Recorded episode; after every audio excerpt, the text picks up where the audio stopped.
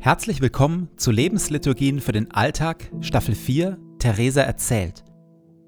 Zum Abschluss der Staffel erscheinen hier die biografischen Teile der letzten 40 Folgen zu Theresa von Avila noch einmal hübsch verpackt in Viertelstundenhäppchen. Zum Erinnern, Vertiefen, nochmal freuen und weiterdenken.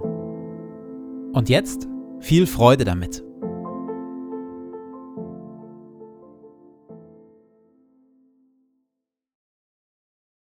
Und so schleppt Theresa sich über viele Jahre dahin, hinkend auf beiden Seiten, halb Gott zugewandt und halb der Welt, halb hingegeben im inneren Gebet und halb zerstreut.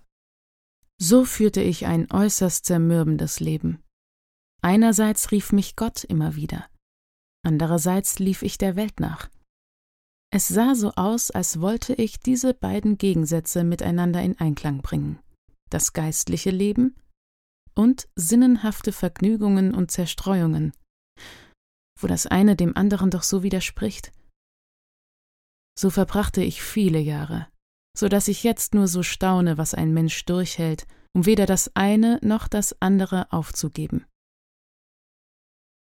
Dann, endlich, nach scheinbar endlosen Tagen voller Aufstehen und Fallen, und wieder aufstehen und wieder fallen, erlebt Theresa einen geistlichen Durchbruch. Ist es göttliche Belohnung für ihre Hartnäckigkeit und ihr nicht aufgeben? Oder reines, unverfügbares Geschenk, das Gott manchen Menschen auf besondere Weise zuteil werden lässt? Oder von beidem etwas?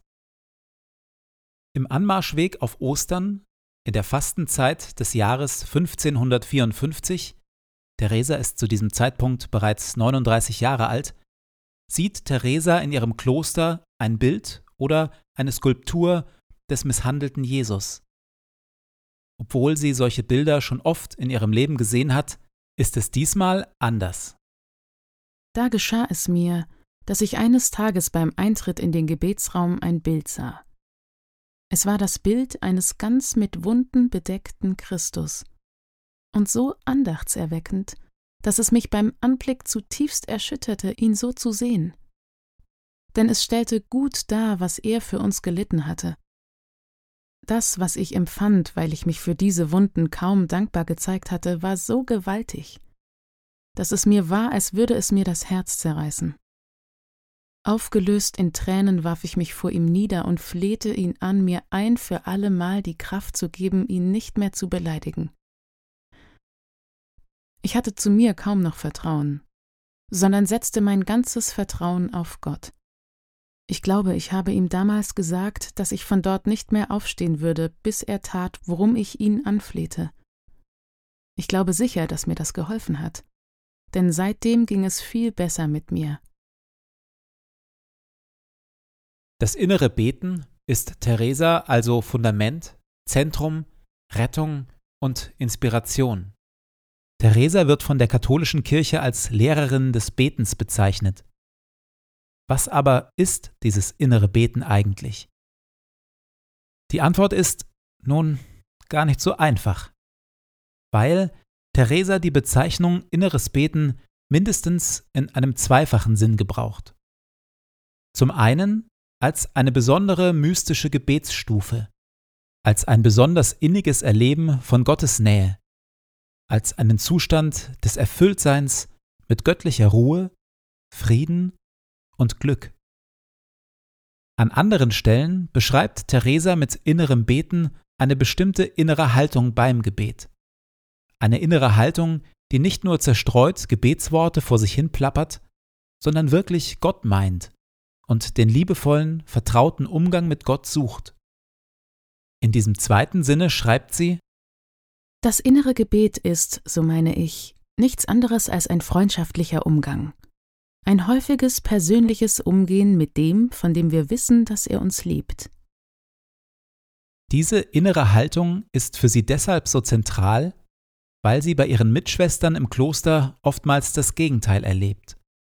Ein kühles, gelangweiltes Verrichten der vorgeschriebenen Gebete, lästige Pflichterfüllung, zum Teil sogar als Dienstleistung für Spender von außerhalb. Immer wieder delegieren Bewohner Avilas das Beten an die Nonnen im Kloster. Für eine bestimmte Summe an Geld erwerben sie eine bestimmte Anzahl an von geistlichen Profis gesprochenen Gebeten. Gebet als religiöse Leistung. Für Theresa hat das mit Beten im eigentlichen Sinne nichts zu tun. Bedenkt, wenn ihr vor den Herrn tretet, wer der ist, zu dem ihr sprecht. Auf ihn allein muss all eure Aufmerksamkeit gerichtet sein. Das ist inneres Gebet. Inneres Beten heißt darüber nachdenken und sich bewusst machen, was wir beten, mit wem wir sprechen und wer wir sind, die wir es wagen, uns einem so großen Herrn zu nähern. Ob nun also freies mündliches Gebet oder das Nachbeten vorgegebener Worte oder das schweigende kontemplative Gebet. Immer ist es wichtig, dass es von innen kommt und wirklich Gott meint. Inneres Beten heißt, sich zu Gott hinwenden und zu ihm Du sagen. An Gott denken und sich seine Gegenwart bewusst machen. Inneres Beten heißt Herzensfreundschaft mit Gott. Inneres Beten ist Verweilen bei einem Freund, mit dem wir oft allein zusammenkommen, einfach um bei ihm zu sein, weil wir sicher wissen, dass er uns liebt. Für Theresa ereignet sich dieses Beten weitgehend in den täglichen Zeiten des Rückzugs und der Stille. Mehrfach am Tag macht sie sich auf, zieht sich zurück in ihre Zelle und vertieft sich in ihre Freundschaft zu dem, den sie mal Freund und mal Majestät nennt. Jetzt hat Theresa, zumindest im Blick auf das innere Beten, uns gegenüber den gewaltigen Vorteil, dass sie als Nonne in einem Kloster lebt. Alles um sie herum ist darauf ausgelegt, Rückzug, Stille und Gebet zu ermöglichen und zu fördern. Bei uns ist meist genau das Gegenteil der Fall. Alles um uns herum scheint darauf ausgelegt, uns beschäftigt zu halten oder abzulenken. Unser Leben ist schnell, laut und voll. Ausführliche Zeiten für Rückzug, Stille und Gebet müssen wir uns hart erkämpfen. Ist inneres Beten, ist Herzensfreundschaft zu Gott also nur etwas für religiöse Profis? Es gibt noch einen anderen Ansatz des inneren Betens, der viel stärker die täglichen Aufgaben und Pflichten in den Blick nimmt. Bekannt geworden ist dieser Ansatz anhand des Lebens eines Mannes, der 100 Jahre später gelebt hat als Teresa und genau wie sie Mitglied des Karmeliterordens, also Mönch war. Sein Name? Bruder Lorenz von der Auferstehung. Bruder Lorenz schreibt, ich bin bei meiner gewöhnlichen Arbeit viel näher mit Gott vereinigt, als wenn ich meine Arbeit verlasse, um mich eigens zur Vereinigung mit Gott zum Gebet in der Abgeschiedenheit zurückzuziehen und ich fühle mich gewöhnlich ganz ausgetrocknet, wenn ich aus solcher Abgeschiedenheit zurückkomme. Bruder Lorenz hat das innere Gebet deshalb auf einzigartige und inspirierende Weise mit seiner täglichen Arbeit verbunden. Wir müssen danach trachten, uns in der Gegenwart Gottes festzumachen und uns mit ihm in einem ununterbrochenen Gespräch befinden. Anfangs kostet es Fleiß, die feste Gewohnheit zu erlangen, stets mit Gott umzugehen und alles Tun auf ihn auszurichten. Aber nach einiger Mühe fühlt man sich ohne irgendwelche Anstrengung einfach von seiner Liebe dazu aufgeweckt. Meine gewöhnlichste Methode ist diese einfache Aufmerksamkeit und das allgemeine liebevolle Aufsehen zu Gott. Wir haben nichts anderes zu tun, als zu erkennen, dass Gott in unserem Inneren gegenwärtig ist und dass wir ihn alle Augenblicke ansprechen und ihn um seinen Beistand bitten. Wäre ich ein Prediger, ich wollte nichts anderes predigen als diese Übung der Gegenwart Gottes. Wäre ich ein geistlicher Führer, ich würde diese Übung allen Leuten ans Herz legen. Ich liebe diese Form des inneren Betens. Ich sehne mich nach diesem häufigen, liebevollen, heilig selbstverständlichen Umgang mit Gott. Ich wünsche mir genau diese Wachheit für Gottes Gegenwart um mich und in mir und scheitere doch regelmäßig. Sowohl in meinem Alltag als auch in besonderen Zeiten der Stille und des Gebets geht es mir so, wie Henry Nouwen schreibt. Wahrscheinlich werden wir dabei ständig abgelenkt werden. Es wird uns durch den Kopf gehen, was gestern passiert ist, und wir werden uns Gedanken darüber machen, was morgen geschehen mag.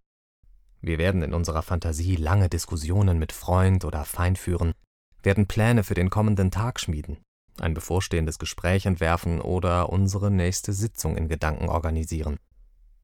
Unser Beten mag also nicht immer eine befriedigende Erfahrung sein. Oft sind wir so mit uns beschäftigt und so wenig in der Lage, innere Ruhe zu finden, dass wir es gar nicht erwarten können, uns wieder in das Getriebe zu stürzen und damit der Konfrontation mit dem chaotischen Zustand unseres Herzens aus dem Weg zu gehen. Doch wenn wir im Beten treu bleiben, wenn wir dranbleiben und es immer wieder neu versuchen, werden wir nach und nach erkennen, dass es in uns einen Ort gibt, an dem Gott wohnt und dem wir eingeladen sind, mit Gott zusammenzuwohnen. Eines Tages werden wir diesen inneren, heiligen Ort als den schönsten und kostbarsten ansehen, den wir aufsuchen können. Dranbleiben ist also wichtig. Mich nicht entmutigen lassen. Theresa selbst hat 19 Jahre auf den großen geistlichen Durchbruch gewartet und auf dem Weg dahin jeden Tag aufs Neue gebetet, Gott gesucht, innere Trockenheit ausgehalten und Gott hartnäckig mit ihrer ungestillten Sehnsucht bestürmt. Auch Bruder Lorenz, bei dem alles so leicht und selbstverständlich daherzukommen scheint, schreibt an anderer Stelle In den ersten zehn Jahren im Kloster habe ich viel durchgemacht. Meine Einsicht, Gott nicht so zu gehören, wie ich es eigentlich wollte, und meine Sünden, die mir immer vor Augen waren, waren Ursprung aller meiner Leiden. In dieser Zeit kam ich oft zu Fall, stand aber immer gleich wieder auf. Eines Tages, als ich schon dachte, ich müsse meine Tage in dieser Verwirrung und Unruhe zu Ende bringen, fand ich mich plötzlich verändert. Meine Seele, die bis dahin stets in Unruhe war, befand sich nun in einem tiefen inneren Frieden, als ob sie an ihrem Zentrum und Ruheort wäre.